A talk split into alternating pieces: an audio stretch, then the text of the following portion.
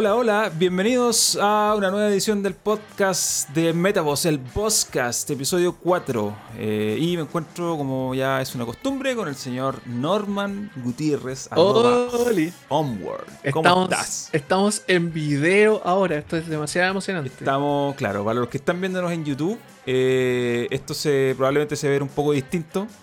Porque ya no están las imágenes estáticas de nosotros ahí con caras de cualquier cosa, sino que eh, ahora hay un video Ahora que se estamos mueve. en video. Eh, no sé si esto va a seguir siendo así por siempre, vamos a hacer una prueba, pero si resulta bien lo seguimos haciendo y si no, volvemos al- a lo antiguo, así que no pasa Así que nada. vamos a ver si es que a la gente le, le interesan Vamos a ver si le interesa. nuestra- nuestras caras, Sí. nuestro espacio, el profesor Leiva que está ahí, la gente Claro. que está- lo, lo está escuchando en Spotify no lo va a ver, obviamente. Sí, pues eso, Eh, los que están escuchando en Spotify no, no ven nada de esto, eh, esto es solamente para la gente que lo está viendo en YouTube, pero bueno, así es la vida. Spotify no es para video, digamos. O sea, todavía, todavía. Todavía, y yo- todavía no es para video. Pero, pero así es la cosa. Así que bueno, saludo a toda la gente que está escuchando, que va a escuchar este episodio, que ha escuchado los anteriores, que han sido una buena cantidad, la verdad. Eh, ¿Cómo estáis, Norman? ¿Qué, qué me cuentas de Bien, tu vida? bien, bien, muy cansado, muy cansado. Esta semana ha sido un poquito agotadora, estresante, harta pega. Tuve cumpleaños mi novia, entonces todo. Todo súper así, onda muy. Fue una semana súper acelerada y ahora es viernes. Bueno, la gente probablemente lo va a estar escuchando el, sábado o el fin de semana, pero ustedes saben que el viernes siempre es como el día Para descansar. como duro de la semana, como que ya terminaste por fin, ya te desenchufáis, cerráis el Slack, cerráis todo, lo- todo el teletrabajo. Y no yo quieres saber bien. de. No quieres saber de gente con la que trabajas. Ni No, no, no saber relacionada. de, ci- de ciberseguridad ni nada. Ahora ya se, se cierra la cortina hasta el día lunes a las 10 de la mañana cuando se vuelve a abrir. cuando se vuelve a abrir. Eh, pero fuera de eso, ¿todo bien? Sí, bien, bien ¿Todo relajado. perfecto? Muy relajado. ¿Qué has, eh, ¿Has estado jugando algo? Mira, voy a, la voy a tirar de frente. Me Abre tu, me abre tu corazón. compré Factorio 1.0. ¿Qué es eso? Ya, Factorio es un juego de construcción y de simulación, de como de administración, por así decirlo, que no, sé cómo decirlo, como... eh, es básicamente un juego de estrategia de construcción eh, hecho por un estudio eh, de, de- de la República Checa, que se llama Whoop, Whoop Software. Y que básicamente es como todo lo que yo quería, es mi sueño de ingeniería eh, un- el, primer, el primer año de ingeniería. eh, eh, ¿Cuál es la ingeniería que, industrial? Ingeniería civil industrial. Ingeniería civil industrial mezclado con un StarCraft.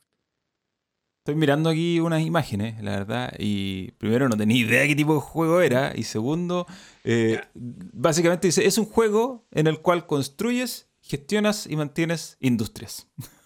Eh, exactamente. O sea, eso, esa. eso podría ser, claro, podría ser una, una súper buena descripción. Tú, es un juego de mundo abierto, caes como, tu personaje cae en un mundo alienígena eh, y tienes que básicamente como colonizar este planeta siendo tú solo, creando máquinas y automatizando procesos. O sea, por ejemplo, no sé, necesitas hacer eh, brazos para mover cosas de ma- de las cintas transportadoras, entonces para hacer ese brazo necesitas eh, hierro, pero para, para ese hierro tienes que ir a minarlo y cuando lo minas lo tienes que transformar en un, en un horno, lo tienes que transformar en placas de hierro.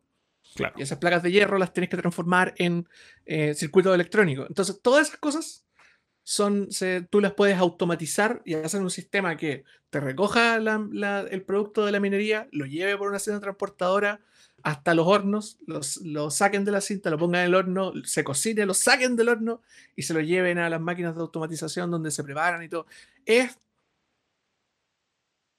un culo explicarlo, porque como eje tienes que vivirlo, pero es un juego, es un juego de, de- de una magnitud y de una entretención tan atrapante que tú decís, no, me voy a sentar a jugar un ratito, de repente te sentaste a jugar, miraste por la ventana y amaneció, son las 7 de la mañana, estuviste jugando toda la noche y no te diste cuenta porque es extremadamente atrapante.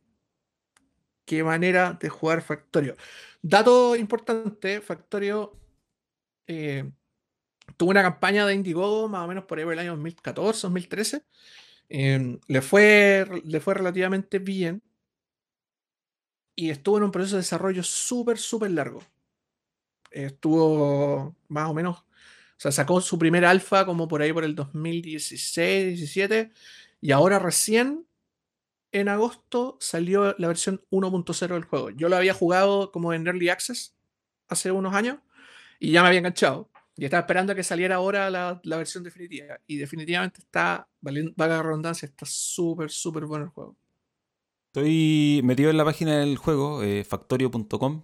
Así, Factorio, tal cual como lo pronuncia uno, Factorio. No hay letra ni pronunciación extraña, ni forma de escritura extraña, tal cual, Factorio.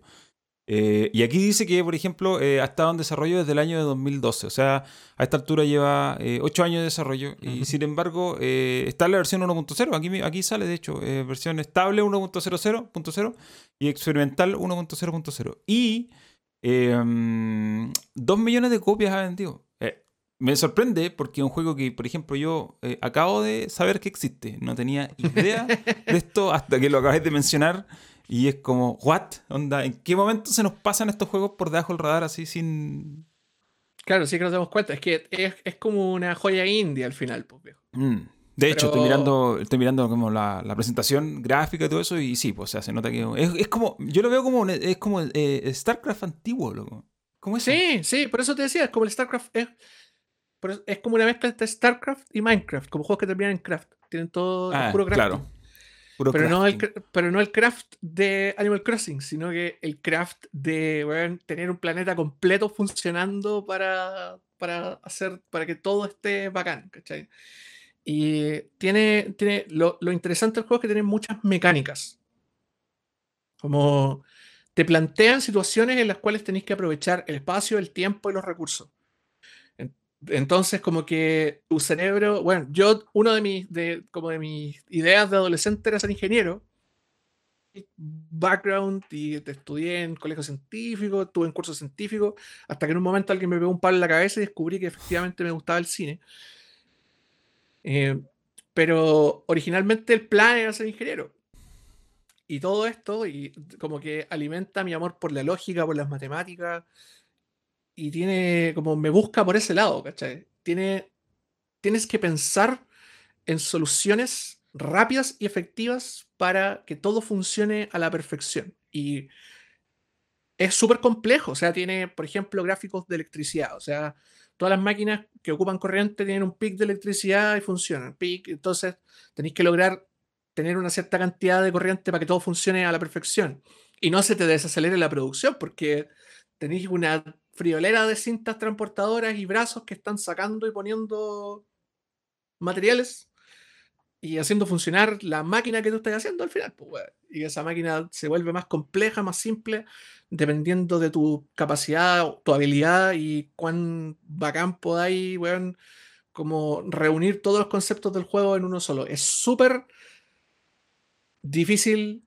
al principio, como que lo miráis y decís, ya, ok, no, bueno, soy un imbécil, no puedo hacer una máquina que funcione bacán. Y después te empecé a dar cuenta, ah, ya, pero esta cinta la podría tirar por aquí y ahora tiro dos, dos, ¿cómo se llama? Dos productos en una misma cinta y optimizo un poco mejor la velocidad de la weá. Y después pongo esta otra weá aquí y empecé a complejizar, a complejizar la weá. Y como te decía, no te dais cuenta y de repente son las 7 de la mañana y estáis terrible contento con ese como sentimiento de Eureka, mi fábrica está funcionando pero no dormiste. y, está amaneciendo y tu señora te está gritando de la cama así como, weón, ven a acostarte, por favor. Ven a acostarte. Exacto. Y bueno, es cuático, cuático, cuático. Es una droga muy entretenida. Ahora, lo que, lo que te iba a preguntar, y en realidad la respuesta igual, entre comillas, me la diste con todo lo que eh, contaste recién, pero es, es, este juego, como te decía, existe del 2012, digamos, en, eh, aquí está la fecha del Early Access, dice 14 eh, de agosto del 2020, o sea, hace tres semanas, básicamente. Em, no, lo que quería preguntar era, bueno, ¿y cómo es, cómo puede pasar? Y esto ya lo, lo, pongo más en el contexto de la industria en la que estamos inmersos realmente. ¿Cómo puede pasar que un juego como este, que está 8 años en desarrollo, que tiene 2 millones de copias vendidas, que, que la gran mayoría de esas son early access, porque el tiempo, por el tiempo que está en early access, claro. Eh, pasa desapercibido? O sea, por ejemplo, ¿tú cómo, cómo supiste que existía? No, de puro mono nomás, pues. Creo que debo haberlo visto en Forchan o en alguna en algún otro lado, ¿cachai? Como que lo, mm, lo caché en algún baja reputación. Obviamente puede haber sido en recetera, weón. ¿cachai? Y lo vi en un momento dije como, ya, este juego está interesante. Aparte que te agarra, te agarra por el lado gráfico, porque se parece a StarCraft Mm, de 1.0, pues, weón, ¿cachai? Tiene ese, esos gráficos como en, en eh, como, como de juego de estrategia, pues, lo estáis viendo Sí, como en esa perspectiva pero como- no claro, top-down, Tiene una, claro. pequeña perspe- tiene una pequeña perspectiva, ¿cachai? Pero esto no es Y es- 3D, ¿o sí? Eh, no, creo que no. De Porque- hecho, de hecho, bueno, el juego es, es otra cosa, otra ventaja que tiene. Bueno, Factorio corre en una papa. Onda, weón, enchúfale una- un cable VGA a una papa y ahí te corre Factorio. Te Es que eso te iba a decir, eso te iba a decir, porque, eh, bueno, la- a primera vista uno mira y esto es, bueno, es eh, StarCraft, digámoslo así, y StarCraft era un juego 2D absolutamente, pero te- Ujú. y era top-down, pero en realidad tenía una perspectiva simulada que no era, claro, como tú decís, no era exactamente desde arriba, sino que había un cierto ángulo, a pesar de que no era nada, nada 3D, no había profundidad, no había nada. Y esto como que se, se ve, sinceramente, muy, muy, muy similar, así, al menos lo que yo alcanzo a ver en fotos aquí. Eh, Sí, totalmente. se ve muy parecido. eh, tiene ese estilo visual eh, 2D, no retro, pero no tan retro. eh, y, y, bueno, por lo mismo me imagino que mm, correr, de, correr en un equipo liviano no, no es problema. Absolutamente, ni un problema. Yo, de hecho, tengo un computador ordinario, el- mi PC, que es de hace bastante, bastante tiempo, y corre sin ningún problema. 60 FPS, 1920 x 1080, ni un problema. Como que es un juego poco demandante, pero que se adapta muy bien al, como a las, a las, eh, como a los requerimientos de hoy en día. O sea, lo podéis tener una muy buena resolución sin que, sin que te joda el rendimiento en el fondo. Claro. Aparte que también hay que entender que, por ejemplo, no sé, pues yo no, yo no tengo un, Como ninguna de mis partidas en free play son gigantes, ¿cachai? Porque hay gente que de verdad tiene máquinas, pues, weón. O sea, tiene ciudades que son una máquina, ¿cachai? Y, weón, y transporte de materiales en tren. Y weas que funcionan increíble. Yo he visto, estaba revisando el otro día en, el, en, el- en la Steam Community de Factorio. Weones que están desquiciados, locos. Yo, yo creo que son ingenieros, onda weones que de verdad estudiaron esta weá 6, 8 años y que dijeron, no, sí, lo vamos a hacer. Como "Va- voy a aprovechar esto para sacar a relucir el título, pues, weón. Ciudades. que- Lo que te iba a Brígido, comentar respecto a eso, y tú, porque tú estás hablando de, bueno, eh, recursos y todo esto, eh, y siento que un poco esto es lo que pasa con todos estos juegos que son como de simulador o, o en el, má- más que simulador, donde se simula la gestión de algo. Y, y lo mismo pasa con los simuladores de ciudades, por ejemplo, que visualmente no tienen ni un chiste, digamos así. Y, y yo hace un tiempo atrás estuve jugando Cities Skylines, que sale- lo tiraron para Plus. Eh, y lo estoy jugando, pero por meses. Meses estuve jugando City Skylines durante la pandemia. Era como que todos los días me tengo que meter, me tengo que meter. Y era como el- la misma sensación de, de estos juegos de teléfono que lo- la- uno lo está jugando y cuando no está metido en el juego, las cosas siguen corriendo. Y uno está ahí, ¿cómo estará mi ciudad? ¿Cómo estará mi granja? Bueno, el- City Skyline no, es, no tiene esa lógica. No es tan Pero así, igual, claro. no, no es así, porque tú apagas el juego y, y cierras la aplicación y el juego Queda no sigue corriendo. queda pausado, Queda pausado. Pero llegó un punto en que mi segunda ciudad, porque la primera fue como para aprender a jugar, y dije, ya, ahora sé jugar, voy a empezar de nuevo. Mi, mi segunda ciudad, que fue la que hice crecer, hice crecer, y yo no sé, ahora debe estar una cuestión monstruosa, porque ya no, ya no juego mucho más. Claro, visualmente es un juego que tú eh, calles, calles, calles, calles, no tiene ni un chiste. eh, de- de- digamos, cómo se ve no es lo importante. Pero por debajo hay, un- hay tantos sistemas corriendo que simulan cosas y que corren en paralelo y que están interconectados. Y ahí es donde está realmente el- la, el- el- la inteligencia de estos juegos, digámoslo así. eh, para simular sistemas que son independientes entre sí, pero que a la vez están conectados entre sí y que son escalables, cada uno de ellos. A medida que tu, Claro. que tu mundo crece, tu mundo ficticio del juego crece, ya sea la fábrica, la ciudad, la granja, lo que sea, esto va creciendo y los sistemas van escalando todos de manera más o menos exponencial. O sea, si tú vas agrandando la ciudad, tenéis que agregarle un sistema de eh, alcantarilla más grande, pero a la vez tienes que agregar un sistema de electricidad más grande y a la vez tienes que agregar un sistema de transporte más grande. Entonces, capaz por encima como que uno lo, lo, lo mira como muy medio a huevo, pero todos estos juegos de gestión por debajo tienen un, un- una ingeniería que, digo, no es que los otros juegos no, lo sean, pero esto tiene otro tipo de ingeniería que es un poco más eh, compleja, digámoslo así, por las cosas que tienes que simular y que es más importante de cómo se va a ver realmente.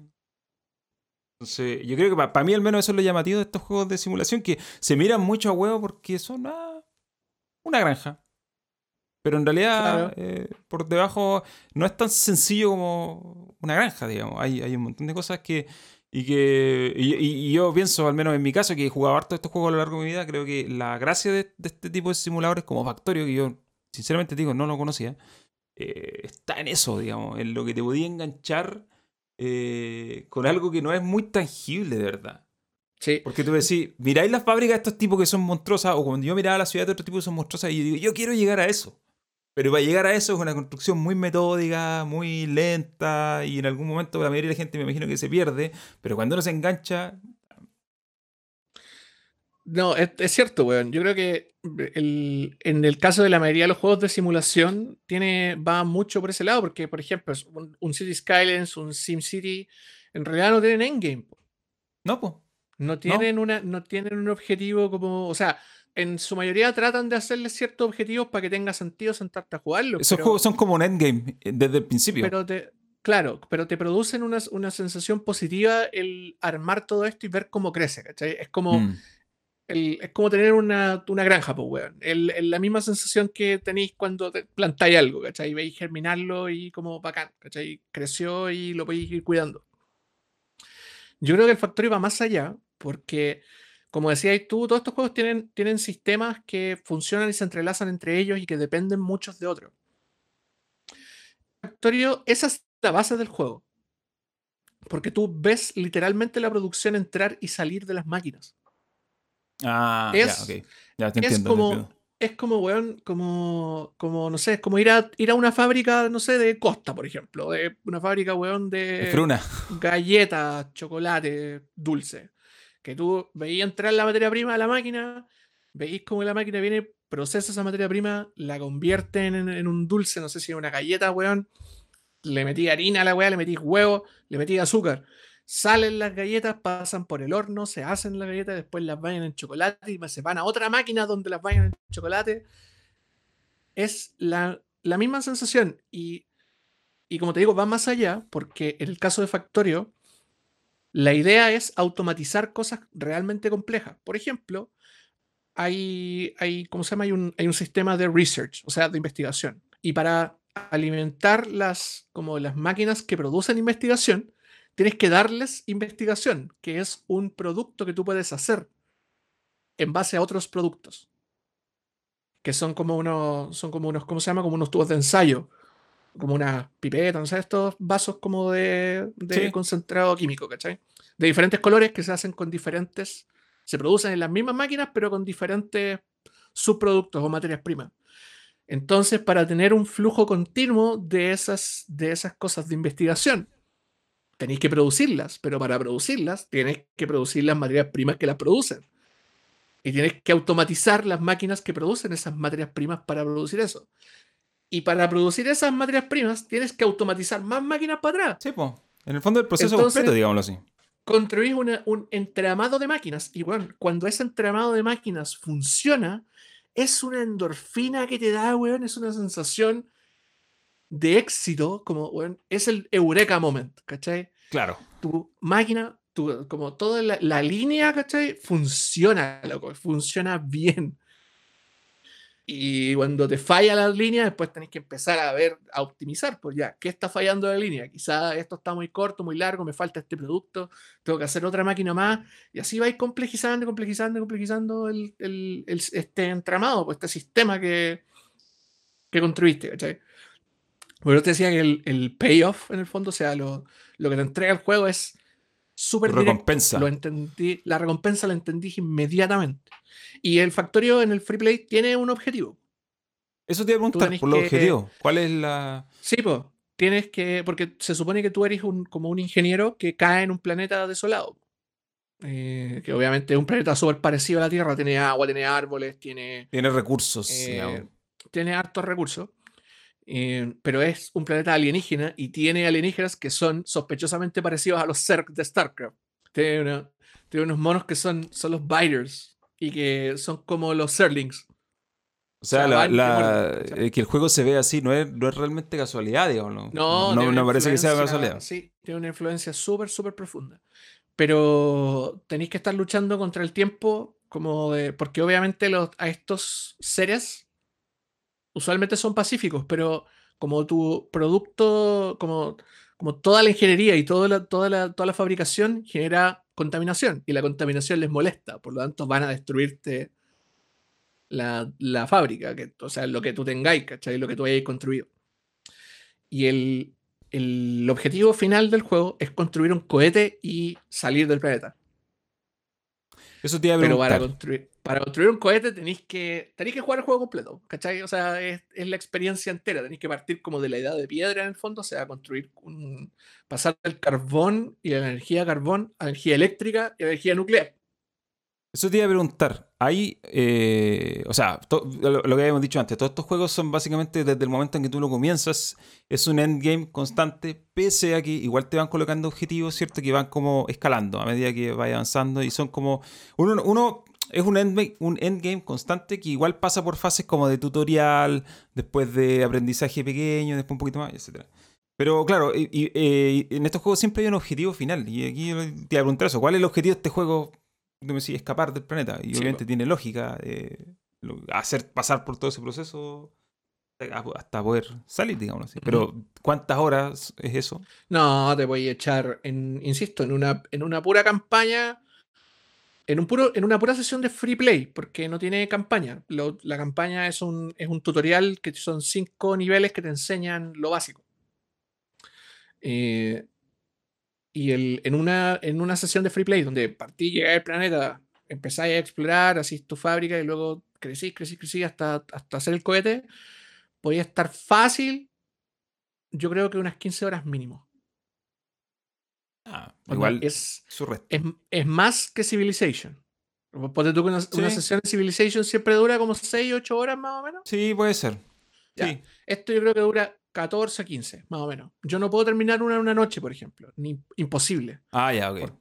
porque de hecho en una noche, eh, o sea, en unas 3, 4 horas, por ejemplo, eh, lográis como tener un flujo constante de electricidad y de investigación básica. Y que es lo que te entrena, de hecho, el juego para que tú lo logres hacer. Después, probablemente, porque uno cae usualmente en un lugar que no tiene tantos recursos, entonces tenéis que prepararte para salir a buscar los recursos afuera. Y salir a buscar los recursos afuera significa ponerte bélico, o sea, hacer armas y salir a matar eh, como alienígenas, pues, weón, ¿cachai? Y conquistar otros espacios que luego vas uniendo a través de trenes. Y esos trenes tú los puedes automatizar para que te traigan Em, materias primas a tu, al lugar donde estáis. Y ahí hay, desde el centro vas creciendo hacia afuera, vas creciendo, vas creciendo, vas creciendo. Y, como te digo, la, parte básica, o sea, que tu, entre comillas, ciudad funcione, te puede tomar 4 o 5 horas para que funcione bien, o sea, sea efectiva y funcional y aparte tenga como, no te quedes entrampado en que te falta cierta, cierta materia prima para algo, para que queráis producir algo, para tenerlo todo o casi todo y una investigación promedio, 5 horas. Y de ahí en adelante tenéis que empezar a investigar, pues hacer research. Y los, todas las investigaciones a una velocidad media deben durar, deben estar media hora cada investigación. Y, y es un árbol de investigación que tiene como 50 ítems, más o menos. Entonces suma, multiplica 30 minutos por 50. Básicamente. Estoy. Estaba. Eh, a raíz de todo lo que me estás diciendo, se me ocurren dos cosas. Una, estaba mirando el, sitio web eh, del el oficial de Factorio y de hecho ya hay mods. Eh, existe un mods de exploración espacial, los que al menos los que están destacados acá. Eh, hay otro de geothermal, se llama, no sé, me imagino que tiene que ver con la energía pues, que Energía geothermal. Eso. Eh, y hay otro que se llama Crastorio, que no, tengo idea qué será, pero bueno, bueno.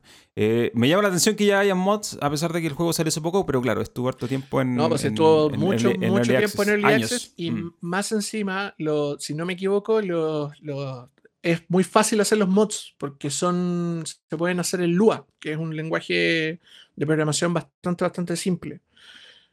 Entonces, bueno, si no te subís a hacer mods es porque estáis perdiendo el tiempo, ¿cachai? Como es súper, si es, si es tan sencillo modear, ¿por qué no lo vais a hacer? ¿cachai? Claro. En la página, me da risa porque en la página oficial de Factorio abajo hay un cuadro que dice lo que han dicho sobre nosotros. Y hay una cita. Y dice, esto se ve muy cool. Eh, Nathan Adams, desarrollador de Minecraft. Eso es como, eso es como la, cita. Esto se ve cool. Desarrollador, un desarrollador de Microsoft lo dijo. Eh, me, me, causó gracia porque el sitio web igual es muy 90, es muy noventero. Eh, la sí, es bacán. los colores, todo. Sí, es como una FAQ de esas que venía en los, eh. los, CDs de los juegos. Sí, sí, es como eso. Me encanta. ese tiro. Sí, me, recuerda, me, recuerda mucho a mi, como a mi infancia de juegos de estrategia. Me recuerda mm. a StarCraft. de hecho, tiene como algunas cositas así como por los colores y por la forma, como Match Warrior, por ejemplo, también. Sí, Match Warrior, oh, ¿verdad? Hay, hay, uno, hay unos videos de YouTube acá que, las portadas son muy Match Warrior. Tal Oye, y, este juego está para Windows. Windows. Windows, Mac. y Linux. ¿Cuánto vale esto? Lo, lo puedes comprar en Steam, GOG y directamente en la shop de Factorio. En GOG te digo al tiro cuánto cuesta cuando me cargue GOG cuesta 30 dólares. 30 dólares. Exactamente. y em, ¿sabéis qué? Vale 100% la pena, weón. Es un tremendo, tremendo juego. Vale mucho, eh, mucho la pena. Y yo creo que, yo creo que ahora que salió recién, va a tener una vida súper larga. Estoy. Bueno, ya tenía una vida súper larga, o si. Ocho años casi. Bueno, no. Eh, seis años en, en Early Access. Estoy mirando aquí los requerimientos mínimos. En realidad, corren una papa. Mira, 4 GB de RAM. Eh, una tarjeta con DirectX 10.1, eh, una GTX 260. DirectX 10.1, ni siquiera DirectX 11. Eh, un procesador dual core de 3 GB. Ah, cualquier computador hoy en día, incluso yo diría que computadores que no corran a 3 GB, te corren el juego. ¿Sí? Eh, y 3 gigas de espacio. De espacio, sí. Necesita. Eso es lo más divertido de todo. Como que pesa un giga y medio el juego. Mm. Ah, bueno, y los recomendados son 8 GB de RAM, una GPU con DirectX 11, una GTX 750 mínimo, una R7 360 y un procesador de 4 núcleos con 3 GB. Pero en realidad eso. Mejor lo voy a jugar en, un, en una en una Radeon Vega ordinaria en una papa. Le voy a echar un ojo, le voy a echar un ojo porque estos juegos a mí me gustan y de verdad, como te decía al principio, no lo había, no tenía idea que existía. Se me pasó te bajo el radar absolutamente. Te, aviso de antemano, ten una discusión sana con tu señora acerca de los tiempos que le va a dedicar a este juego, porque weón, te prometo, te prometo que no te vaya a dar cuenta y van a ser las 10 de la mañana y te van a estar llamando a tomar desayuno. afortunadamente, eh, afortunadamente, para mí eso nunca ha sido un tema porque básicamente yo soy. me da sueño temprano, entonces me voy a dormir. Pero cuando era más chico, sí, puta. O sea, yo repetí un curso en la enseñanza media porque en vez de estudiar, eh, me pasaba la noche entera jugando. O sea, no la noche entera, me quedé hasta las 5 de la mañana jugando Warcraft o Starcraft. Eh, y después me levantaba a las 2 horas para irme al colegio, entonces obviamente no, así nadie funciona. No, pues no rendía y un culo. Y quedé repitiendo, eh, gracias a StarCraft. Pero la verdad que no, no me arrepiento nada lo pasé bien. Eh, pero ya. ¿Te enamoraste de Jim Raynor al final? Pues, sí, pues, al final uno termina prendado, como se dice. Eso no te había preguntado. ¿Cuál es tu raza favorita de StarCraft, weón? Yo me gustaba jugar con los, con los Zergs, pero era por una cuestión. Eh, yo jugaba harto en línea, servidores piratas, digamos, tarreo, todas esas cosas. Y el famoso. Zombie.cl. claro, el famoso Zerg Rush, ah, sí, pues, rápido. Y después había, había otro más que era con, la, con otras unidades que era un poquito más avanzado, pero igual era rápido. No, me gustaba jugar con los Zerg, lo encontraba divertido. Después cuando salió Brood War, eh, la Balta, la famosa Balta con la que la Balta, Entonces, eh, pero en realidad StarCraft, si bien uno dominaba una raza, digamos, cuando jugaba eh, como en línea, cosas así, al final igual tenía que jugar con todos si queríais ver la campaña. O, sí, pues te obligaba a jugar, con los tres en el fondo. Pues. Pasear por todo. No, yo odiaba los ser con toda mi alma. Nunca me gustaron los modos de juego, no los encontraba divertidos y no. Aparte que tenía ciertas estrategias que, que yo a mí, por lo menos personalmente, no me gustaban tanto. Ponte tú, no sé, el típico que mandáis al. mandáis a la. ¿Cómo se llama? A la. Al mono que flotaba. Al mono guatón a explorar el mapa, po, que El que abra flotaba, sí, porque te abría Sí, el mapa. Que, era- que eran la- la- las casas al final, po, Sí. como lo- lo- las huevas para poder. Era lo que te permitía generar más unidades, claro. Exactamente. Eh, y yo desde el principio me enamoré de los protos. Desde el principio. Son la raza más cool que existe, loco. O sea, yo, yo encontraba que los protos eran más complejos, sí. no, de jugar. bacanes, po, Tenían, bacanes, tenían algunas cosas weón, que. Sí, Los malditos pylons, weón. sí, po. Era. No, pero. StarCraft. Grandes recuerdos de StarCraft. Y por eso cuando dije, mi- miré, miré la pura, ni siquiera vi el video, vi el thumbnail de YouTube y dije, oye, pero ¿qué clase de, juego inspirado en StarCraft es esto? Porque la verdad que se ve muy, muy parecido. Le voy a echar, le voy a echar un ojo a Factorio, juego que no tenía idea que existía hasta, hasta que lo conversamos ahora. Y yo creo que mucha gente que va a escuchar esto tampoco Sí. tenía idea que Espero existía. que la gente lo baje y quede tan prendida como que he prendido yo, porque puta el juego bueno.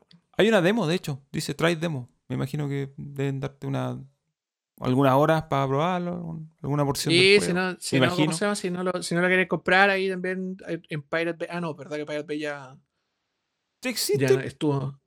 ¿Existe Creo que se no? cayó. Se cayó la semana pasada. Ah, yo, yo en que te- realidad. te, metías ahí a thepiratebay.org y te decía no. Yo me- Y era lo único que estaba escrito, era lo único que estaba escrito en el HTML del sitio. No.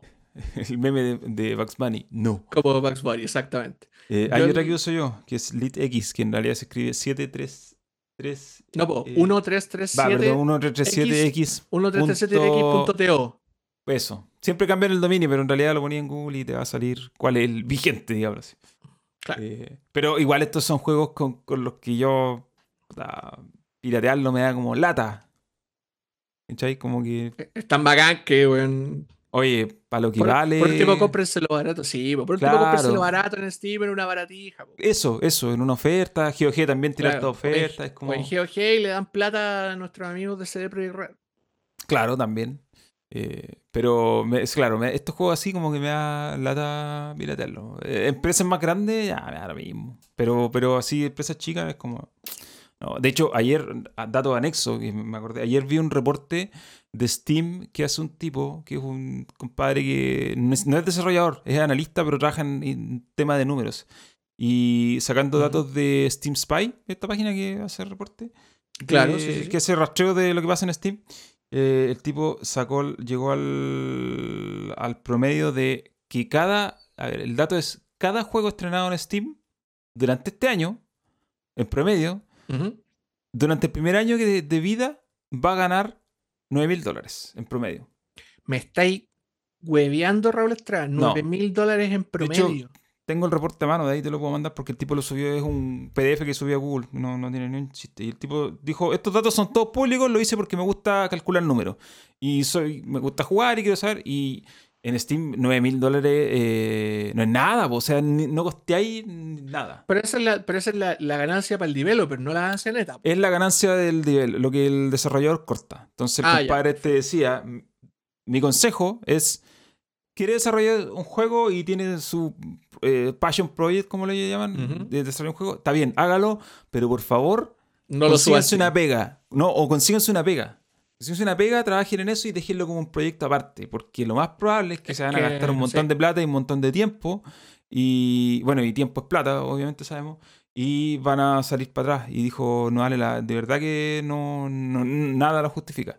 Y, y cuando yo leí eso también, bueno, eh, mm, pensé en toda la pseudo polémica que se usó hace tiempo atrás cuando los- muchos desarrolladores empezaron a ir a la tienda de Epic y mucha gente reclamó, oye, la Epic y otros launcher y todo, pero los desarrolladores se están yendo para, para allá porque sea cual sea el arreglo al que lleguen con Epic, probablemente les genera más plata. po. Y estamos hablando de 9 mil dólares en Estados Unidos, son dos sueldos.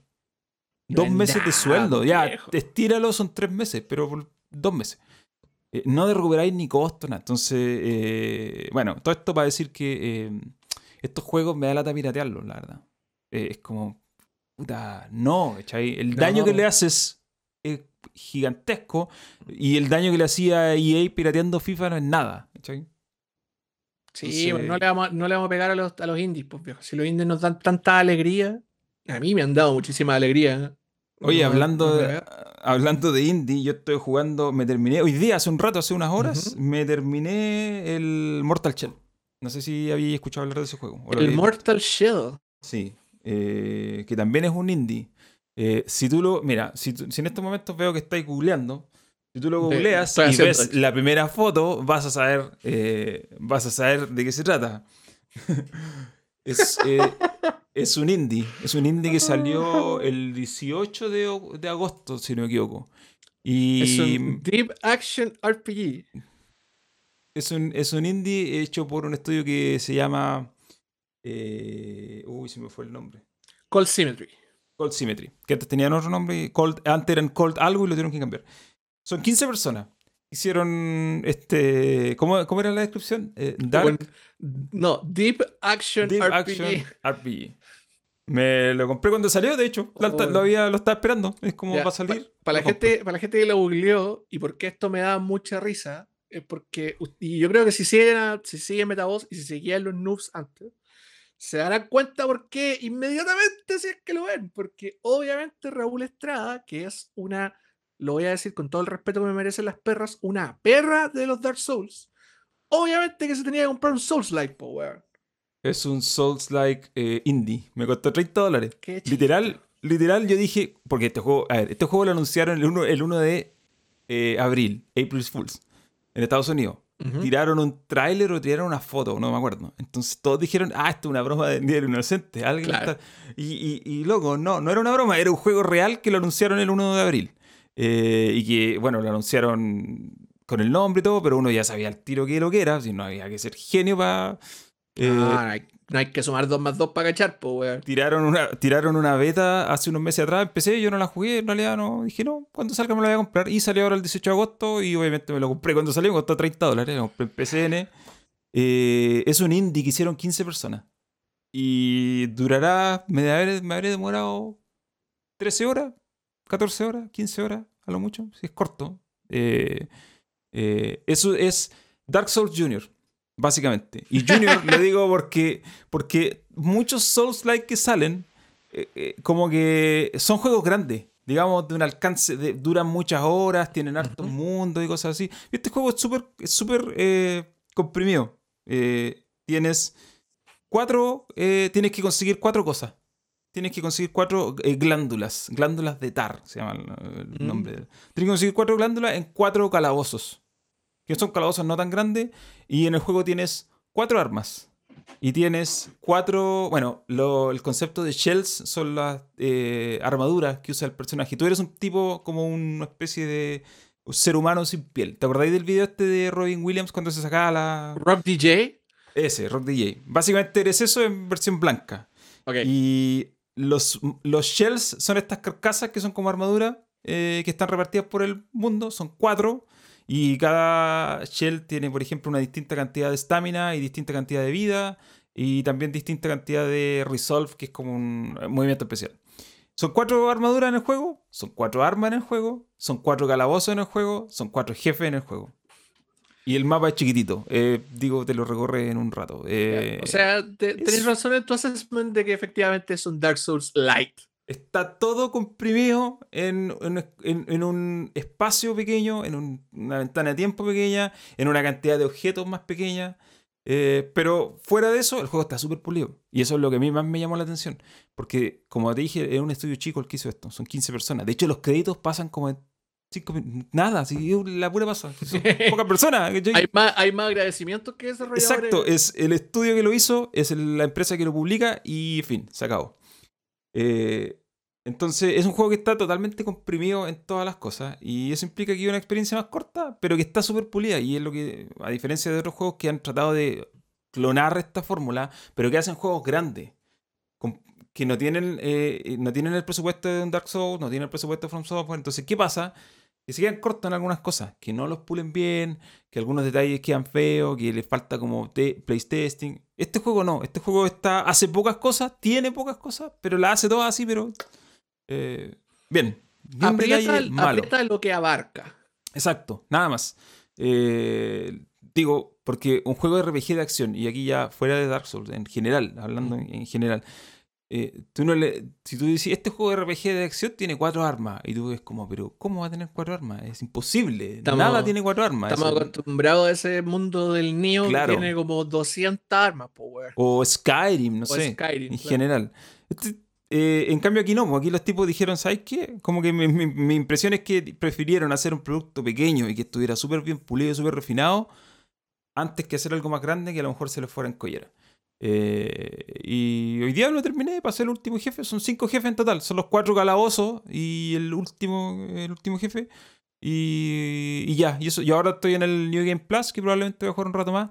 Y, y eso es todo. Eh, por 30 dólares me doy absolutamente por satisfecho con lo que Por jugué. cierto, por pagado. Eh, y lo terminé hoy día. Lo, lo había terminado antes, pero la semana pasada casi no jugué nada. Eh, y ya. Y soy fan de estos juegos indie que se hacen con pocos recursos y que, insisto, no se tratan de arrancar con los tarros haciendo algo que realmente no se van a poder, no, que no van a poder. Y les va a ir en collera. Eh, y ese es un problema como bien eh, común en general. Si empezamos a... Ah, ese es un problema que le pasa hasta a los, hasta a los más grandes. pues, sí. O po, a los más grandes. Estamos hablando que, no sé, po, Bethesda, por ejemplo, es conocido por lanzar juegos que no están completos o que más que estar completos fallan por todos lados. Claro. Porque vienen usando el mismo motor hace 15 años, altamente modificado, y, y en el fondo el juego no le funciona. Lo mismo que le pasó también a, a ¿cómo se llama? A, EA cuando lanzaron el Battlefront. Battlefront. El Battlefront 1, que estaba horripilantemente lleno de bugs porque se les ocurre venir y usar el motor Frostbite para un juego que no, que no podía aguantar todo lo que, todo lo que necesitaban y, no- y era muy difícil de desarrollar. Entonces, bueno, estamos hablando de que hasta los más grandes se les va en collera. Claro. Ahora, en el caso de los más grandes, eh, se les va en collera porque ellos planifican de una forma y eh, en el camino se les van, se le cometen errores, ¿cierto? Calculan mal algo, eh, No, etcétera. o Pero, viene, pero o viene, claro, viene, el- viene el papi EA y dice, no, este juego tiene que salir este año, no nos podemos seguir atrasando y chao nomás, pues vamos tirando Claro. para afuera.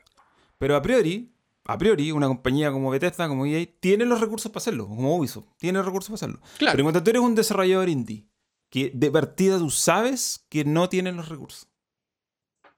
Y aún así lo haces, entonces yo creo que ese es un problema de planificación, digámoslo así. Eh, porque tú sabes que no vas a poder hacer Dark Souls, no puedes. Porque tienes 15 personas, no te va a alcanzar, te va a demorar 40 años, te va a quedar con partes que tenés que arreglar, etc. Entonces, cuando eso pasa en un indie es más problema de planificación, normalmente, eh, porque la no, no acotan la escala que pueden alcanzar realmente. Claro. Eh, bueno, el- una de la- y, y yo resalto a Mortal Shell porque está súper bien hecho. O sea, no es el caso de, por ejemplo, el Lords of the Fallen, que fue un juego que ni siquiera es indie, es como doble A, que Ujú. fue el primer clon en serio de Dark Souls y que sin ser malo se notó que les faltaba mucho trabajo porque a lo mejor los tipos apuntaron muy lejos ¿no? con lo que podían hacer. Y después se notó que aprendieron la lección y sacaron los dos de Search, que eso sí están mejor hechos. Pero, pero igual se mandaron el ranazo con el primero. En cambio aquí los tipos dijeron a la primera vamos a hacer un juego chico y lo vamos a hacer bien. Con pocas cosas, con cuatro armas, cuatro calabozos, cinco jefes, cuatro armaduras. Y vamos a tratar de que parezca lo más triple A posible sin serlo. Bueno, está hecho con Unreal, así que se ve bien. Al- eh, Sí, pues, Unreal Engine 4. ¿Y cómo se llama? ¿Es el, es el primer juego de Cold Symmetry? Sí. Aunque, por lo que entiendo, los, los tipos que desarrollan esto vienen de otro estudio. Eh, no me acuerdo en este momento de cuáles. Pero no son. El estudio es novato, pero los tipos no lo son. Entonces. No, claro, son como veteranos de la industria. Sí, no, sí son, se, se nota que hay gente que sabe. Pero, como te digo, a mí me gusta eh, cuando los juegos como este y se acotan, porque te permiten, te entregan una experiencia cerradita, redondita, eh, y, tú- no sentís que eh, o les faltó plata o les faltó tiempo. Eh, no es como que al final tú decís, "Mm, pero sabéis que esto aquí se nota que ya están encima de la fecha y estaban sacándolo como saliera porque tenía que salir. No, aquí como que todas las cosas están bien, bien normales. Y aparte tiene, tiene detalles que, si bien obviamente tú lo mirás y decís, bueno, Dark Souls, tiene detalles que trataron de meterle ideas que se nota que están bien pensadas. Por ejemplo, aquí no hay botón de bloquear, ponte tú. Lo que tú Ah, haces... No, no bloqueas. Tú lo que haces es ponerte como piedra, duro como piedra. Eso puede sonar, puede interpretarse de muchas Sí, un formas. poco raro, pero. Pero aquí tú te pones duro como piedra y, y lo que te permite es... eh, Pétreo, como diría un te amigo. pones mío. pétreo. Eh, te absorbes un golpe con eso. Te, te- te- te- te convierte en piedra, absorbes un golpe y una vez que absorbes ese golpe, puedes seguir golpeando. Entonces te permite interrumpir tus combos de repente para protegerte. O bien, eh, defenderte, eh, modo defensa y ataque. Y aparte, también tení la. Cada armadura tiene distintos como cantidades de ataques especiales que puede hacer. Y esos ataques especiales, aquí tampoco hay, eh, tampoco hay, em, no hay objetos de salud como los frascos de estos del Dark Souls. no hay, claro. No, aquí tu, tu vida la recuperas haciendo parries. Eh, y ocupando unos ataques especiales que le quitan más vida a los, a los enemigos y te devuelven un poco a ti. Entonces, ah, tienen unas ideas que son que hacen que se juegue un poco distinto Dark Souls, aunque en la, realidad yo lo terminé jugando igual como, como ya juego todos estos juegos y es lo que me pasa, eh, que cuando tú jugáis mucho algo, de alguna manera te automatizas y, y terminas jugándolo siempre igual sin importar cuánto cambie el juego. Tenéis eh, como las mismas mecánicas internalizadas. A mí me pasó, por ejemplo, que hubo muchos objetos que son útiles, pero que yo no los usé, porque en realidad como que estoy seguro que estoy seguro que llegué al jefe final y lo pasé un poco, ¿cómo se dice? Under con mi, mi, mi personaje subdesarrollado, digámoslo así. Como que a ese punto el juego tendría que haber hecho más daño, tendría que tener algún tipo de artefacto. Y de hecho, estuve viendo unos videos de YouTube después de que había terminado el juego para cachar si me faltó algo. Y vi que unos tipos llegaban en la primera partida con un monstruo al último jefe. Pues yo andaba con un tipo ahí terrible de nada. Peolita, nada, y utilizando tu, propia, tu, propia, tu propia skill. ¿no? Claro. Pero yo siento también que a lo mejor el juego, por ser tan chico, de repente no te explica muy bien algunas cosas y quizás yo no terminé usando todo lo que podría usar. Como que en ese sentido no le saqué tanto provecho. A propósito, estaba, le estaba echando una mirada al, juego y caché como que tiene, tiene como esta sensación de personaje como este, como, como compadre en armadura y todo. Tiene, da, provoca una sensación como de lentitud. ¿Es menos ágil el personaje? Como así si lo comparamos con un Souls común y corriente. ¿Sabéis qué? Es súper raro, esto lo comenté con varias personas cuando salió, es súper raro la sensación que te da porque tú lo ves y parece que fuera lento. Y tú lo juegas y no es lento. Mm. No sé por qué pasa eso. Y de hecho, justo antes de Mortal Shell había estado jugando Lords of the Fallen, que ese sí es lento y es pesado y ahí tú como lo que, lo que ves se juega igual. Pero en este se ve así pero en realidad no, no, no, no, no lo es para nada. Ah, el eh, personaje igual es súper ágil entonces. El personaje se mueve rápido. Ahora igual depende, por ejemplo, depende de las de qué armadura tengáis equipada, de qué shell tengáis equipada. Pero como que a mí al principio lo que más me sorprendió fue eso. Fue como yo esperaba un juego lento y en realidad no es tan lento. De hecho se basa en la misma gestión de estamina de todos los souls. Eh, tenéis que rodar para esquivar. Eh, atacáis, eh, no hay, bueno, hay un, hay formas de interrumpir ataques, pero eh, mira, si Dark Souls Claro, pero te, te, castigan el macheo. Claro, no, no, fíjate, no es para machar, no. Es Dark Souls Junior, sí, es la mejor definición. Dark, Souls, Light. Junior. Dark Souls Light, Dark Souls Junior, es eso. Y lo terminé 13, 14 horas, no creo que más, me costó 30 dólares y creo que y estas experiencias me gustan. Me gustan cuando son juegos pequeños y aparte un desarrollador indie. O sea, lo que te decía antes, yo este juego no lo piratería, me da lata. Como puta, si no queréis pagar el precio completo cuando sale, que 30 dólares, Por va a estar en oferta, eventualmente va a estar en oferta. Pero piratear estas cuestiones me da como me da como lata, la verdad. Encuentro que no no no sé. Fuera de lugar. No es una, no es una gran compañía a la cual yo le. Eh, sí, a la cual me da lo mismo porque son gigantes. haría daño. Eh, y tú ya con esto ya sabes para dónde te voy a ir. Ah, sí, ya lo sé, lo estoy sintiendo. Estoy, la semana pasada. Oh, estoy, estoy como oliéndolo, oliéndolo. Está en el aire esa, esa, esa cosa medio roja con blanco. La semana pasada tuvimos una interesante discusión sobre cómo Nintendo eh, le da valor a sus productos, a sus consolas específicamente. Lo cual, eh, más allá de que nos guste o no, o nos guste más a ti, menos a mí, estamos de acuerdo que es una forma de hacer negocio, digámoslo así. Lo que yo no esperaba era que justo después de esa conversación sobre la Nintendo Switch y sobre cómo lo es todo, lo que yo no esperaba es que después de esa conversación Nintendo, Nintendo decidiera explotar aún más su modelo de negocio y oh. anunciar lo que anunciaron con eh, Mario, el aniversario 35 de Mario, el Mario 35, que le llaman ellos. Una vaca que ya, ya está flacuchenta, ya, porque yo, todavía no entiendo cómo le sacan leche a esta vaca, viejo. Yo lo entiendo, o sea, es un aniversario, es un número cerrado, digamos, 35 años, un aniversario importante, digamos así. Tiene, tiene sentido. Eh, y es una celebración, digo, ¿para qué estamos con cosas? Mario es uno de los personajes más reconocidos, no solamente de los videojuegos, sino de la cultura popular y del entretenimiento. por ese lado, tú no puedes decir que es, una, que es exagerado hacer un aniversario y celebrarlo eh, con productos como este. Por otro lado, vi, por ejemplo, ese Mario, el Mario, Mario 35 creo que se llama, que es el, esta especie de Battle Royale, lo encontré una idea notable, pese a que creo que esa idea no es de Nintendo, que alguien la había hecho antes. No. Sí, creo que era un, era un, ¿cómo se llama? Una, una versión de, de navegador que era un Battle Royale de Super Mario Bros. Sí, una cosa así. Y que probablemente el Nintendo la dio de baja. Eso, duró una semana hasta que al, developer le llegó un, CC, un Cease and Desist y adiós. Y luego, obviamente, Mario. sacan Super Mario Bros. 35. Ahora ya, obviamente, la idea es de ellos. ¿Y quién va a demandar a ese gigante? No, nadie va a demandar. Eh, me parece, digo, ese juego me parece un producto que es absolutamente interesante y más allá de que esté amarrado a la suscripción y todo eso, pero, me parece que está, claro, pero me parece que está bien. Eh, lo mismo con, por ejemplo, van a sacar una Game Watch que me gustó, la encontré súper bonita. Es bonita. ¿Qué querés que te diga? Es hermosa, weón. O sea, como nostalgia value está preciosa. Absolutamente. Y aparte cuesta 50 dólares, no, no es un producto caro. Está, está bien. y, se lanza, y, se lanza, este año más encima, ¿no? Año. Bacán, bacán. Eh, ahora, va... te, apuesto que, te apuesto que va a haber alguien ahí, algún inteligente que le va, le va a poner ahí uno, uno va a, agarrar, a hacer circuit vending. De más, vamos, de más, a poder, le vamos a poder poner, weón, un emulador. De, de, alguna manera le van a poner algo. Sí, le van a eh, poner. Eh, ¿Cómo se llama el. el no, el, no es el RetroPie.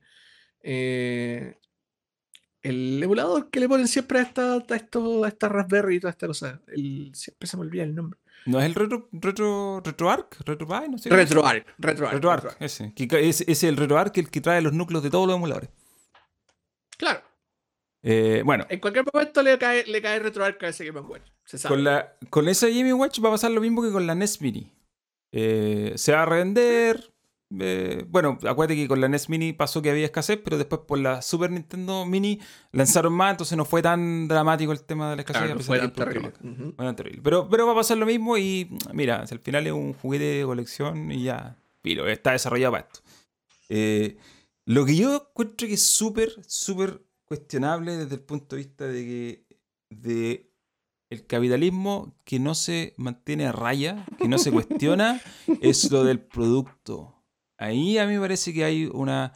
Eh, hay una crítica que se puede hacer que encuentro que es muy válida porque lanzarte el Mario 3D All Stars en una. Mira, ¿sabéis qué? Yo, yo insisto, lo de no ponerle em, mejoras a Mario 64 o de lanzarlo como vienen, está bien, te la doy, es absolutamente válido, es una decisión. Es bueno, no hay nada que decir.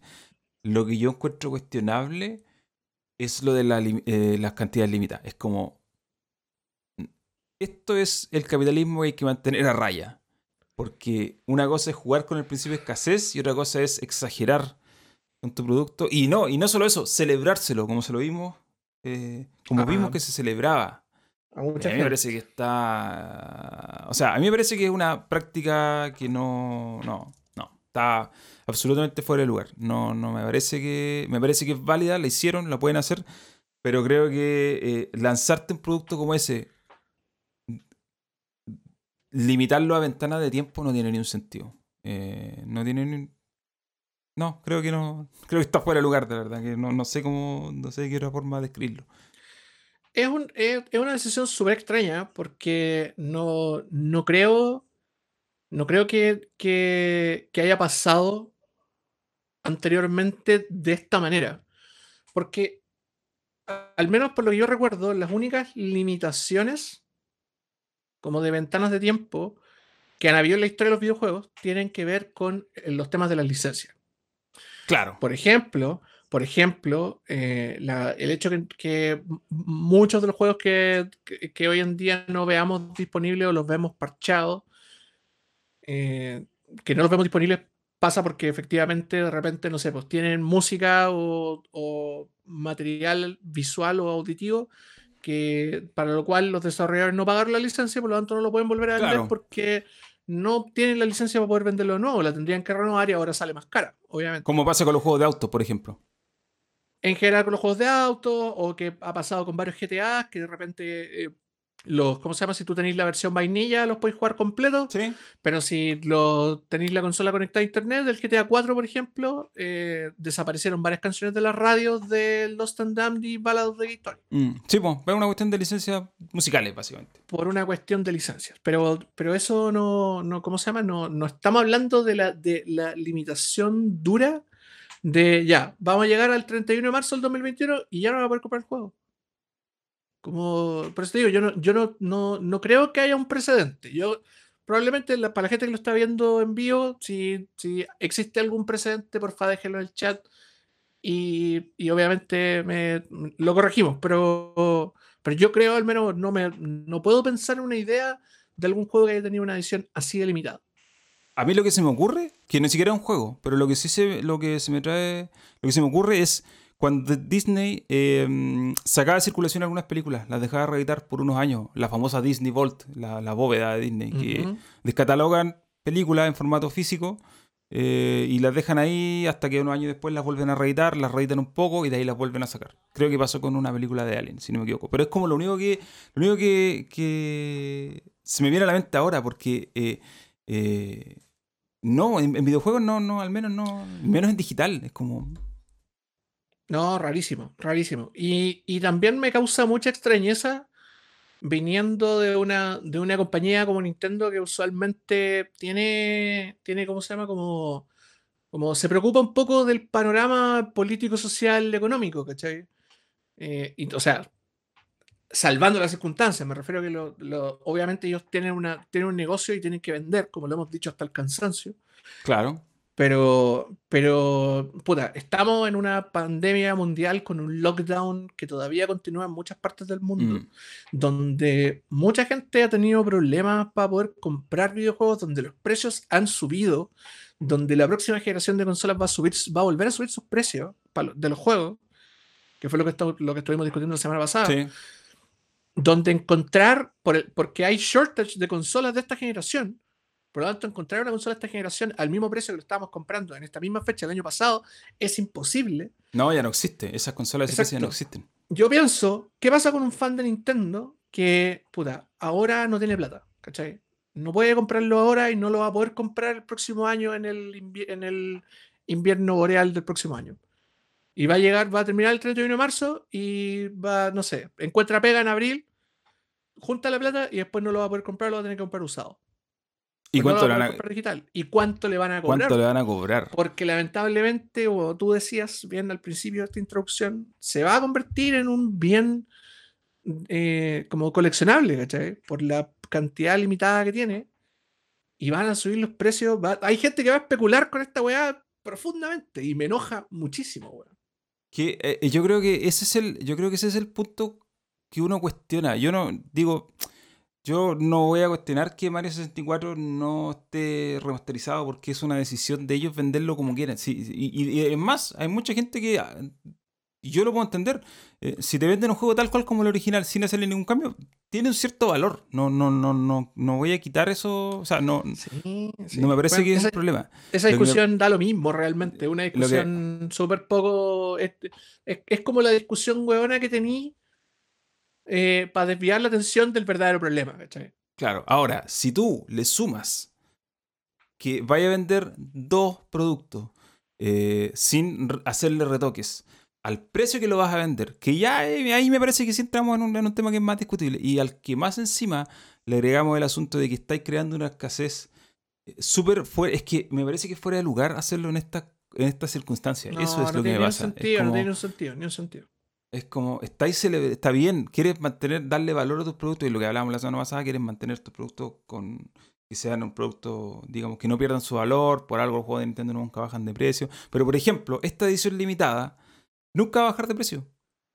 Jamás va a bajar de precio. No, es imposible que baje de los 60 dólares, no te la van a vender porque van a haber pocas copias. Pues en el principio la escasez en el fondo. El tema es que me parece fuera de lugar, y aquí es cuando entramos eh, en la eterna discusión sobre eh, cuando el capitalismo no se mantiene a raya y las empresas simplemente hacen lo que quieren. Exactamente. Y ahí entramos en un, problema que es mayor. Y, y, y, mi cuestionamiento en, en, función de ya este producto en particular es... Yo entiendo que uno puede ser fanático de cosas. Y a uno, yo entiendo que a uno le pueden gustar más unas cosas que otras y puede ser absolutamente fan de lo que hace una compañía. Pero hacer la vista gorda con estas cosas me parece súper... Mmm, no sé, es como... Yo moralmente no la puedo hacer.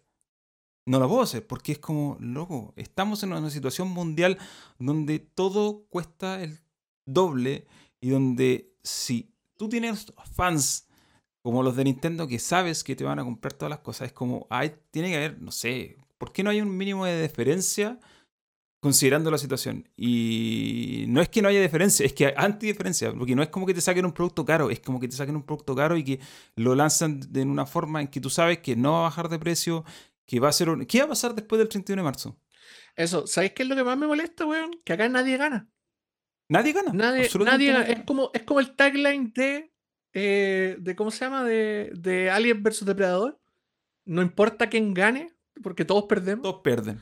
El, así es, porque en el fondo Nintendo va a lanzar este juego en ediciones limitadas, digitales y físicas. Eh, lo va a lanzar al precio que ellos quieren venderlo.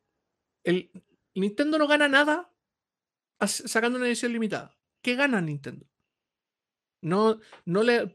Y aquí. Van a ganar plata, lo van a vender todo. no, no, no, no, pero me refiero a que puedo, O sea, ¿qué ventaja tiene sacarlo de manera limitada sobre una versión que no sea limitada? ¿Qué ventaja económica, eh, de mercado, eh, no sé, de marca, weón, de brand awareness tiene Nintendo? No, o sea, ninguna. Todo lo, contrario, tiene, weón, un montón de fans salty as fuck, yo incluido, por una decisión tonta de negocio, ¿cachai? Que, no, que, que, lo hace todo, que lo hace complicado para todos los involucrados, especialmente para sus fans.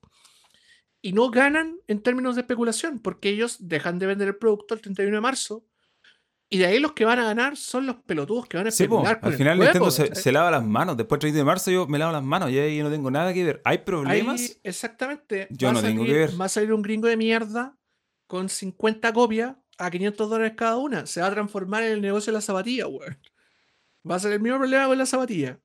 Kanye West lanzando 200 pares de zapatillas a 120 dólares cada uno. Él las vende y después zapatillas suben de precio y el, que el resto especule, que mercados como StockX, como Goat, eh, en cualquier otra parte, ellos vendan las malditas zapatillas, weón, de Virgil Abloh o de quien sea a 1500, 2000 dólares.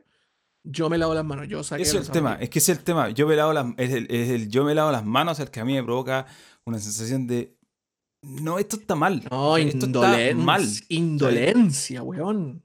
Eh, Indolencia, loco. Y con un producto de entretenimiento más encima, no sé por qué me enoja, Es un producto de entretenimiento y es. Eh, ¿Cómo yo le.? O sea, ¿por qué no se cuestiona ahora cuando Nintendo le agradece a sus fans por todo lo que se ¿Por qué no le cuestionas ese, ese amor a los fans si tú después. Si la misma empresa que declara su amor a los fans viene y hace esto, ¿cachai? Que como bien tú decís, no gana nadie con esto. Todos pierden. Todos pierden. No, no hay nadie. Eh, la empresa se lava las manos, va a venderlo todo, absolutamente. Eh, y, el problema, así como incluso sacándolo a Nintendo, yéndolo a más grande escala, es que esto va a funcionar porque hemos visto que estas cosas funcionan. Nada, si Nintendo va a vender igual, güey. Y el problema, y aquí vamos, podríamos potencialmente volver a un mismo caso del famoso, las monturas del eh, Oblivion. Creo que oh, verdad, sí, la, montura de, de, 2 dólares 50 creo que era. De, de un dólar, no sé, si habría No, no, si eran 2 dólares, 2 dólares 50. eran un moco. Pero hoy día todas las expansiones y el DLC y todo lo que la, gente reclama porque la industria se volvió una locura es gracias a las famosas monturas de Oblivion. Gracias al maldito Todd Howard vendiendo las monturas. Exacto, entonces eh, está bien, a lo mejor no hay ni una otra empresa que tenga productos así de, de, valiosos, digamos, como Mario. Es muy difícil que, una, que una empresa tenga hoy día un producto que diga, ¿sabes qué? Vamos a hacer lo mismo y le vaya bien. Eh, porque no, no hay. Pero aquí está abriendo la puerta. Está abriendo la puerta para algo peligroso y está abriendo la puerta para algo peligroso en una época peligrosa, que, es la pandemia, donde hay escasez de un montón de cosas y donde, como tú bien dijiste, estamos hablando de productos de entretenimiento. O sea, no hay ni una justificación ética, moral, y, yo sé que a las empresas no le podemos pedir ética ni No, podemos pedir pues, moral. De hecho, pero sí, no hay- pero sí les podemos exigir responsabilidad. niños, recuerden, no hay consumo ético en el capitalismo. Exacto, pero les podemos, sí les podemos exigir una cierta cuota de responsabilidad y yo creo que Nintendo está absolutamente fallando en esto. Eh, eh, porque, porque, insisto, no hay cómo justificar esto. O sea, desde el punto de vista, más encima, más encima, porque esta es la otra cuestión. Son productos que yo puedo jugar en mi teléfono. O sea, no estamos hablando de productos que son inconseguibles de otra forma. Yo Entonces, tengo, yo tengo dos de las tres consolas y tengo eh, uno de los tres juegos. Yo tengo Mario Sunshine. Y tengo el Mario Galaxy por ahí tirado. Yo tengo el Galaxy, tengo la Wii, tengo la Cubo, no tengo el Sunshine y puedo, weón, correr Dolphin o correr un emulador de 64 y correr Mario 64 en 1920 o 1080 si quisiera. Entonces, eh, eh, entonces es menos entendible todavía eh, cuando son por ser productos que no están ni siquiera eh, escasos, ¿cachai? Porque Nintendo puede tener todas las cruzas que quiera contra la piratería. Pero, loco, yo me he bajado todos esos juegos, te los bajáis en tres clics. Tengo el- la ROM de Mario 64 desde el año 2005 en un CD. Entonces, a mí me da, me da como. Digo, no me da lata, porque en realidad no es algo que me afecte en mi vida ni nada, pero, pero encuentro súper eh, hipócrita que estas cosas no se cuestionen eh, solamente porque son de Nintendo. Es como, vamos a cuestionar el capitalismo y vamos a cuestionar Ah. la acti- actitud de la empresa. Bueno, cuestionémosla en serio y cuestionémosla a todos.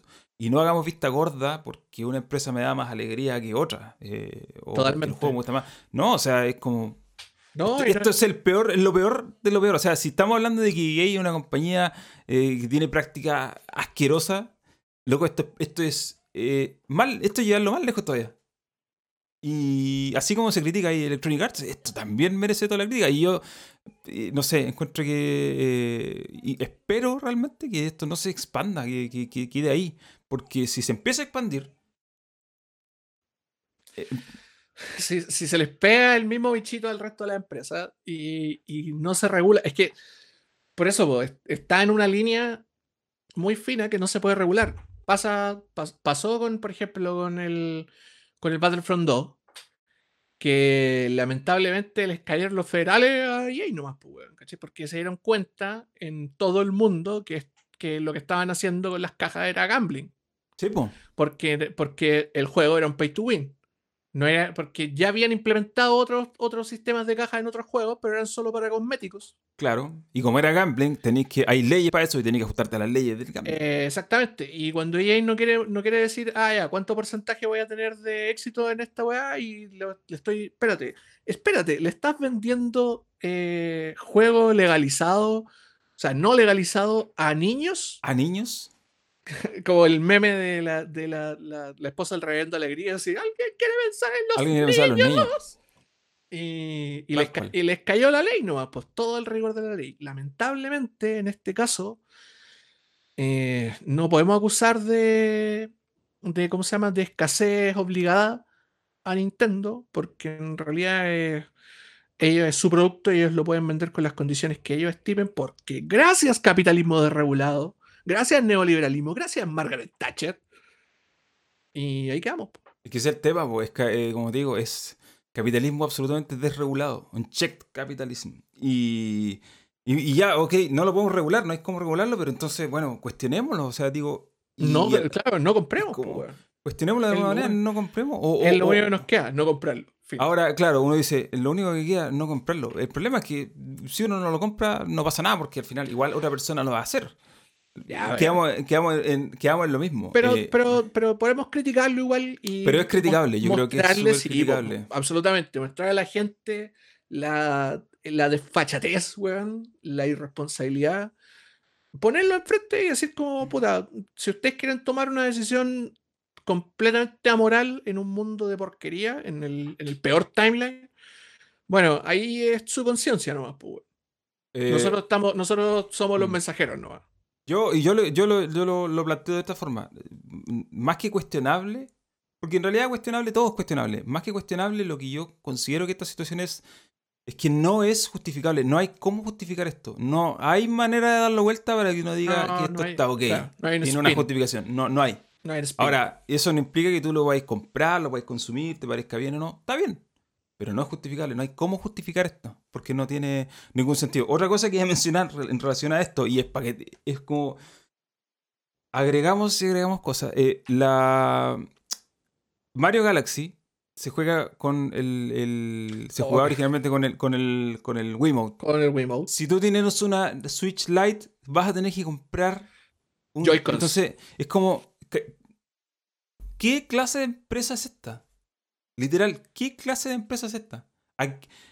¿Qué empresa es la que hay una legión de gente defendiendo o justificando? No, realmente, ¿en serio?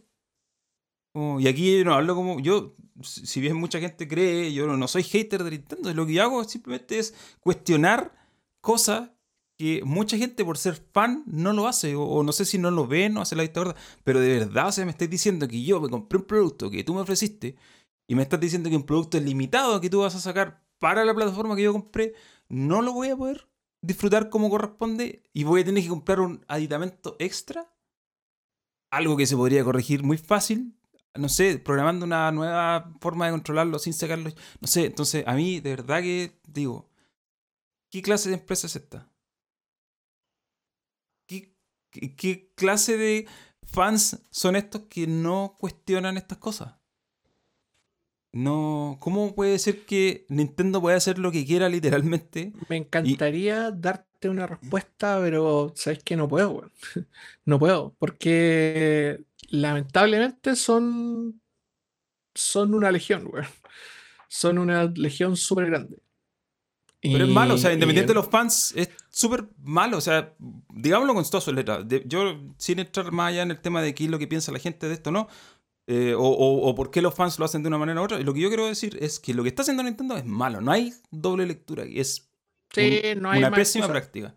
No hay ni como mínimo responsable no hay justificación, es súper irresponsable, es súper, eh, ¿cómo se dice?, eh, predatorio, porque en el fondo están aprovechándose de eh, la gente que les va a comprar y les quiere consumir su producto y como saben que esa gente está ahí, ellos están aprovechando. No están teniendo ni una consideración, digamos así. Y bajo, y bajo una justificación que yo no la, encuentro que no es, no es, no es, no es tan grande como para decir que una justificación, que en este caso sería los 35 años de, de, ah, Mario. yo, yo para los 35 años de Mario, weón, vengo, agarro a Miyamoto, lo, lo encadeno, weón, al estudio. Me importa un culo que se pegue el coronavirus y que saque otro Mario, weón. Que saque otro Mario, que saque Odyssey 2. Claro, por ejemplo, que probablemente ¿Por qué no celebrar, celebrar los 35 años con un juego nuevo, weón? Con un juego nuevo. O sea, ahora, para no ser tan negativo, pienso que la idea del de, Mario Kart eh, realidad aumentada lo encuentro súper buena. Es más, llegué a pensar, oye, pero ¿y esto por qué no se lo. ¿Por qué ahora? ¿Por qué no? Hace dos años atrás es como. No sé. Digo, la realidad aumentada no es algo de ahora nomás, es algo que, que viene de cierto años atrás y no sé, pensé que a lo mejor se les podría haber ocurrido antes. Digo, ese producto sí me pareció súper llamativo. Pero eh, esto lo digo para no que suene como que no, Nintendo caga. No, no es absolutamente eso. Eh, de hecho, no, se lo tomen a mal. No, a mí, a mí los, juegos que van a raitar me encantan. El, Galaxy es el que menos he jugado, de hecho, estoy seguro que ni lo terminé. Pero el Sunshine y el Mario 64 sí, son juegos que, que me gustan. Pero el, el, punto no es ese. El punto es, no, no es la calidad de los productos, es lo que están haciendo. Me acuerdo de, de Igor Raptor.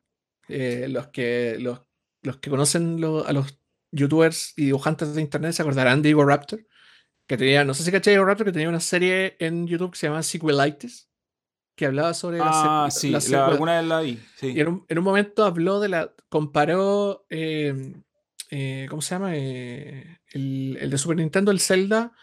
El. Oh, se me fue el nombre. Ah, lo tengo en la punta de la lengua, bueno. Ayúdame. El. Vamos, el Zelda de Super Nintendo. Vamos, Raúl. Ah, Link to the Past. A Link to the Past, gracias. Ya. Comparando a Link to the Past y todos los otros juegos para atrás con eh, Ocarina of Time. Y obviamente se, se, se, ¿cómo se, se, se criticó bastantes, bastantes puntos de Ocarina of Time con críticas que son súper válidas dentro de todo. Pero tú caché que Ocarina of Time tiene una fanaticada como, como casi dogmática, weón. El weón decía, estoy criticando a Ocarina of Time en un video público en la internet. Me van a crucificar, weón. Y. Puta, claro, no puede pasar a nosotros. pueden, No, no pueden, venir, pueden venir los Nintendo Facts a instalar, a instalar las cruces a nuestros respectivos No, hogares. no va a pasar. En tu caso van a tener que atravesar varios cordones sanitarios, un bosque, una comunidad No. mapuche y muchas otras cosas para poder llegar a tu domicilio, pero No, no va a pasar. Pero yo insisto, igual no es, no es, no es, no es criticar el gusto por algo, sino que es criticar las acciones y la respuesta a esas acciones. Eso yo creo que es lo, lo- lo principal. O sea, es no decir nada o decir que está bien o pensar que está bien algo que no está bien. Sí, como dije antes, lo que está haciendo Nintendo, lo que va a hacer con este producto en particular, que es el, la colección de los Mario, está mal. Es, es una mala práctica empresarial, es una mala práctica eh, función de la gente que le gustan estas cosas, que consume estas cosas, es una mala práctica porque puede sentar un precedente Eso. y es lo que pasa cuando hay el, el capitalismo no se regula.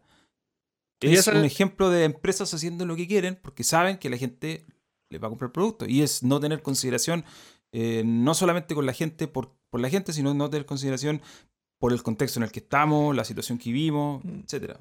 y es la, es la misma gente que, que hace la defensa férrea y dogmática de todo esto, es la misma gente a la cual después, en dos años más, cuando estas prácticas se estandaricen, les van a meter el pico en el ojo y van a, van a, se van a quejar, van a ir a quejarse como, ya vino esta empresa a, no sé, a venderme este producto limitado y ahora que no tengo plata, es como, ya, pero tu Nintendito querido partió este tren, pues, weón. Claro. El- eh, bueno, eh, el otro día hablábamos sobre el tema del FOMO, del, del miedo a quedarse afuera.